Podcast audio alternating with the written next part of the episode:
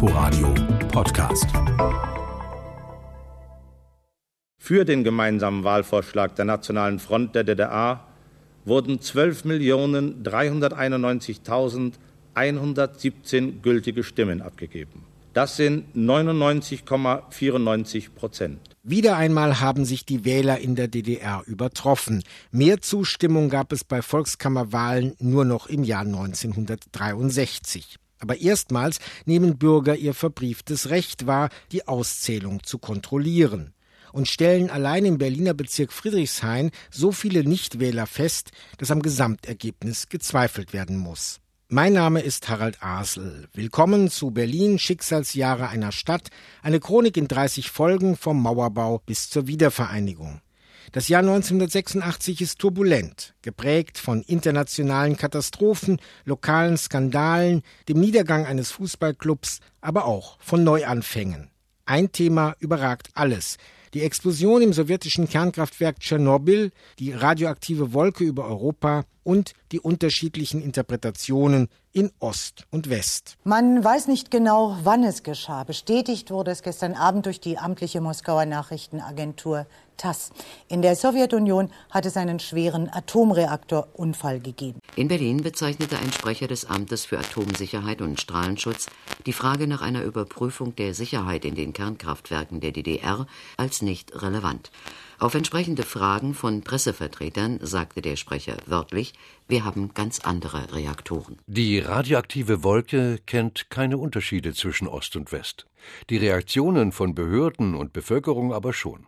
Carlo Jordan gehört zu den Umweltaktivisten in Ostberlin und gründet später die Grüne Partei in der DDR. In der DDR wurde äh, sehr zurückhaltend darüber berichtet, dass es dort zu einem ähm, Reaktor GAU gekommen war, wurde gar nicht so erwähnt, sondern bloß es gab ein Problem da irgendwie. Im Gebiet der DDR erfolgt kontinuierlich eine ständige Überwachung der Radioaktivität in der Umwelt. Die Ergebnisse zeigen, dass im Zusammenhang mit der Havarie im sowjetischen Kernkraftwerk Tschernobyl keine Gesundheitsgefährdung für Bürger der DDR besteht. Erich Honecker versuchte eben auch die Sache dadurch eben ähm, klein zu reden, dass er sagte, na seine Mutter hätte auch schon das Gemüse mal ordentlich gewaschen und wenn wir das so machen, dann kann schon nichts schiefgehen. Das war dieser Beigeschmack, diese Ahnung einer Katastrophe. Wesentlich nervöser reagiert die westliche Öffentlichkeit.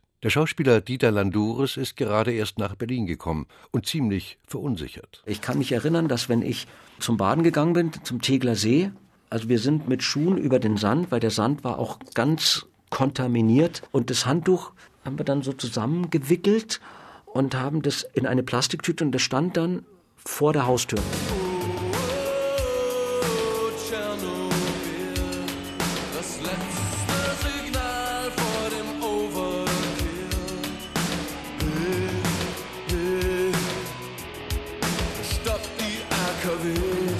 Vor Jahrzehnten hat man schon gesagt, die Russen kommen und jetzt sind sie da.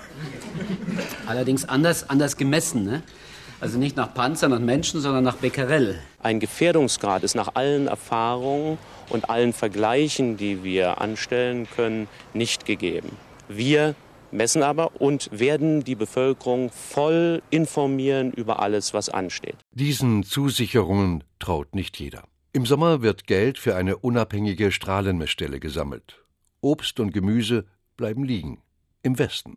In Ostberlin finden sich in den Folgemonaten erstaunlich viele frische Pilze in den Läden. Kaufen Sie jetzt zurzeit Gemüse? Gemüse gar nicht, nein? Überhaupt nicht. Ich kaufe alles aus Büchsen und was ich noch selber eingewickt habe, das nehme ich. Liegt euch doch nicht an, Kinders. Wir sind doch pleite, wenn die so weitermachen. Wir sind kaputt. So wie ich abgeladen habe, so lade ich alles wieder auf. Wir haben versucht, von dem Umweltkreis aus eben ähm, Nachweise zu führen, wie steigt denn nun mit wie viel Becquerel die Belastung der Lebensmittel ist, die angeboten werden. Haben also rund um Berlin Milch gekauft, irgendwelches Gemüse, Brot, und haben das ähm, dann nach äh, West-Berlin geschmuggelt und da wurde das dann analysiert und stellt sich raus, dass es also nicht so dramatisch belastet war. Der Supergau von Tschernobyl kommt der DDR-Spitze zeitlich äußerst ungelegen.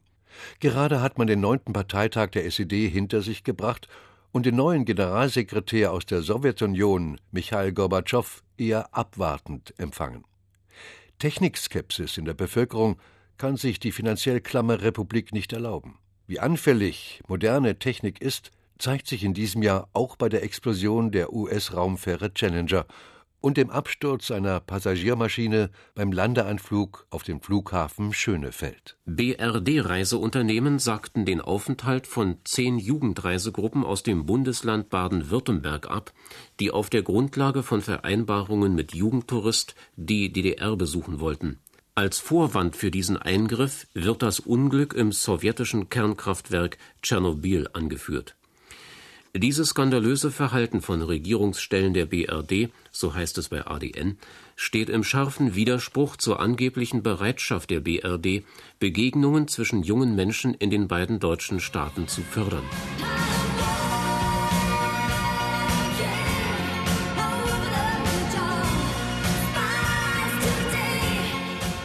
Moment das seit Tagen gewohnte Bild hier draußen. Journalisten laufen geschäftig auf und ab, immer mal wieder hin zur Brücke. Ich gehe heute über die Brücke der Spione, singt die britische Popband T-Pow. Denn jeder weiß, auf der Kliniker Brücke werden ständig Agenten zwischen Ost und West ausgetauscht.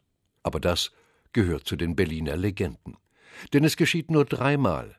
1962, 1985 und am 11. Februar 1986. Wobei der Begriff Agenten zwischen den Sowjets und den US-Amerikanern zumindest in einem Fall umstritten ist. Die damalige Tagesspiegelredakteurin Brigitte Grunert erinnert sich. Der Scharansky wurde von den Sowjets als Agent bezeichnet und war natürlich in Wirklichkeit, zumindest nach der westlichen Auffassung, nichts weiter als ein Bürgerrechtler.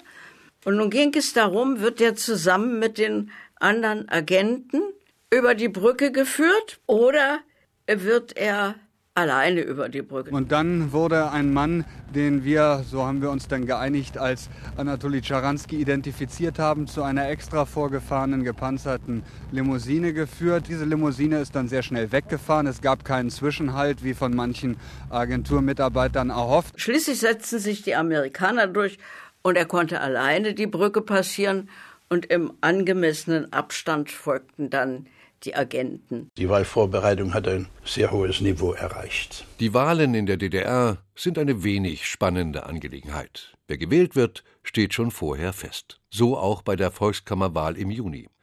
Doch Parlamentspräsident Horst Sindermann müht sich redlich, die Vorzüge hervorzuheben.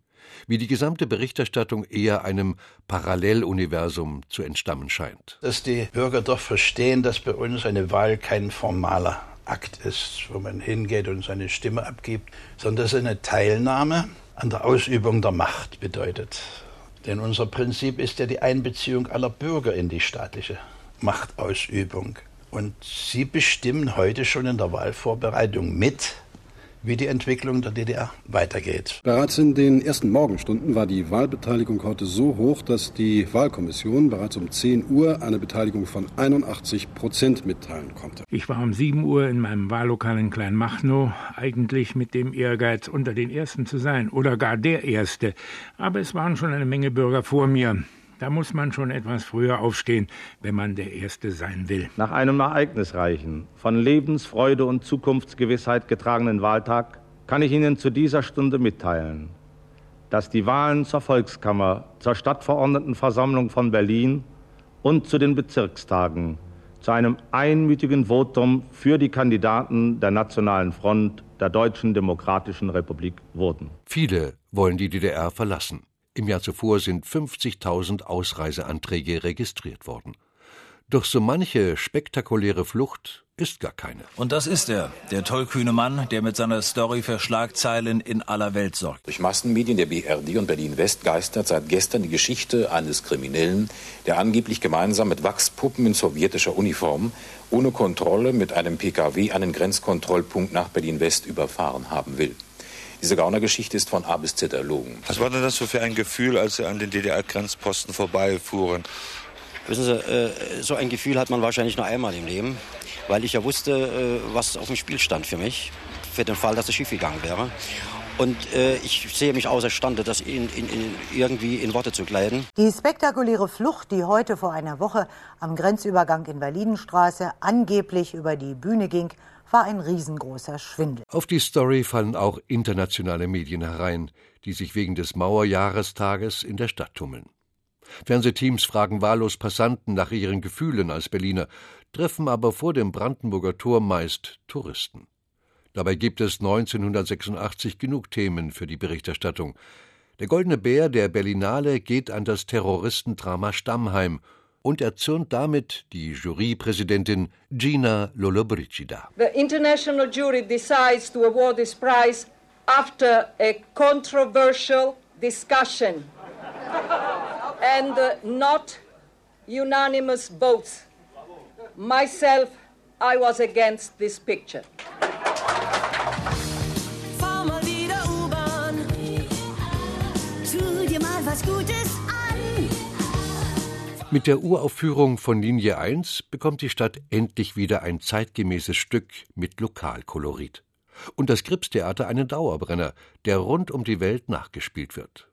Zur Erstbesetzung gehört auch Dieter Landuris. Als Bambi hatte ich dann eine ziemlich große Fangemeinde, die mich dann, wenn sie mich gesehen haben, gab es schon mal in der U-Bahn einen richtigen Schlag auf den Rücken. Sag mal so die direkte Art, ja, die man eben auch als Münchner nicht ganz so gewohnt ist. Alles ist Tor, Linzendstraße, Cottbuser Tor, Görlitzer Bahnhof, Schlesisches Tor. Der Prenzlauer Berg war unendlich grau, noch sehr kaputt, Kriegsschäden, sehr viele Wohnungen hatten Außenklos oder nur Öfen, war, wusste man. Äh, dafür hatte es halt so den Charme äh, der Altbauten, was wir gut fanden. Ronald Galenza, heute Redakteur bei der RBB Werde Fritz, hat in Leipzig Journalismus studiert. Doch die ihm zugeteilte Absolventenstelle in der Provinz will er nicht antreten und arbeitet als Putzmann im französischen Dom am Gendarmenmarkt. Im Prenzlauer Berg lebt er in einer besetzten Wohnung. Meine Freundin hatte die Wohnung besetzt. Äh, Das war im zweiten Hinterhof, Außenklo, ein Zimmer, war echt armselig. Äh, Und die hatte durch Bekannte gehört, wie das immer lief, äh, da ist was frei.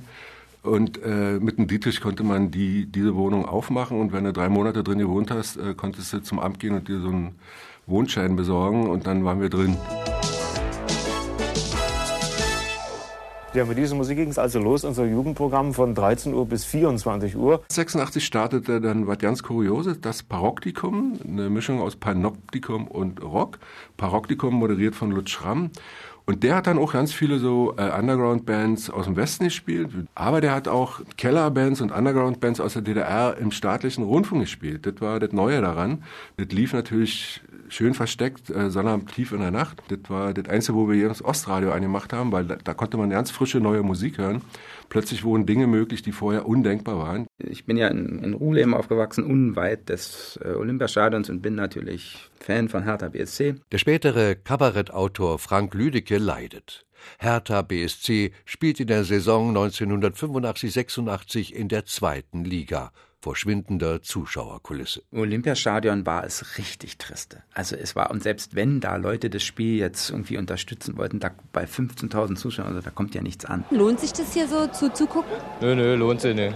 Nö. Hertha lohnt sich's immer. Auch wenn sie schlecht spielen, ist man kann sich wenigstens ärgern über die Leistung der Spieler. Zweite Liga war schon schlimm genug, aber es ging ja noch schlimmer. Sie stiegen ja auch noch ab in die Amateurliga und sie sind ja nicht mal aufgestiegen im nächsten Jahr. Es war ganz, ganz schlimm. Das habe ich, muss ich auch zugeben, habe ich mir dann nicht angetan. Sie haben ja dann im Poststadion gespielt. Und zwar gegen den SC Gato oder die Reinickendorfer Füchse. Da ziehen andere Sportler mehr Interesse auf sich. Wissen Sie, dass Boris Becker in der Stadt ist? Ja, na hören Sie, das hört man doch fast täglich und liest es in der Zeitung. Was würden Sie denn gerne von Boris Becker und über Boris Becker wissen? Ich will gar nichts wissen. Ist Boris Becker sexy? Das ist ja doch ein Kind. Es gibt also in diesem Jahr der großen Ereignisse doch noch Themen, die eine kürzere Halbwertzeit haben als das radioaktive Cäsium 137, das in Tschernobyl freigesetzt worden ist. Die Halbwertzeit der Nachkriegsordnung zu berechnen, fällt selbst anerkannten Forschern im Jahr 1986 schwer. Man hält sie mehr oder weniger für stabil. Und die Politik setzt auf den Dialog der Eliten, doch es wird immer vernehmlicher grummeln. Berlin, Schicksalsjahre einer Stadt. Chronik der Teilung in 30 Folgen. Von Harald Asel und Jens Lehmann. Sprecher Uwe Müller. Ein Inforadio-Podcast. In Kooperation mit dem RBB Fernsehen.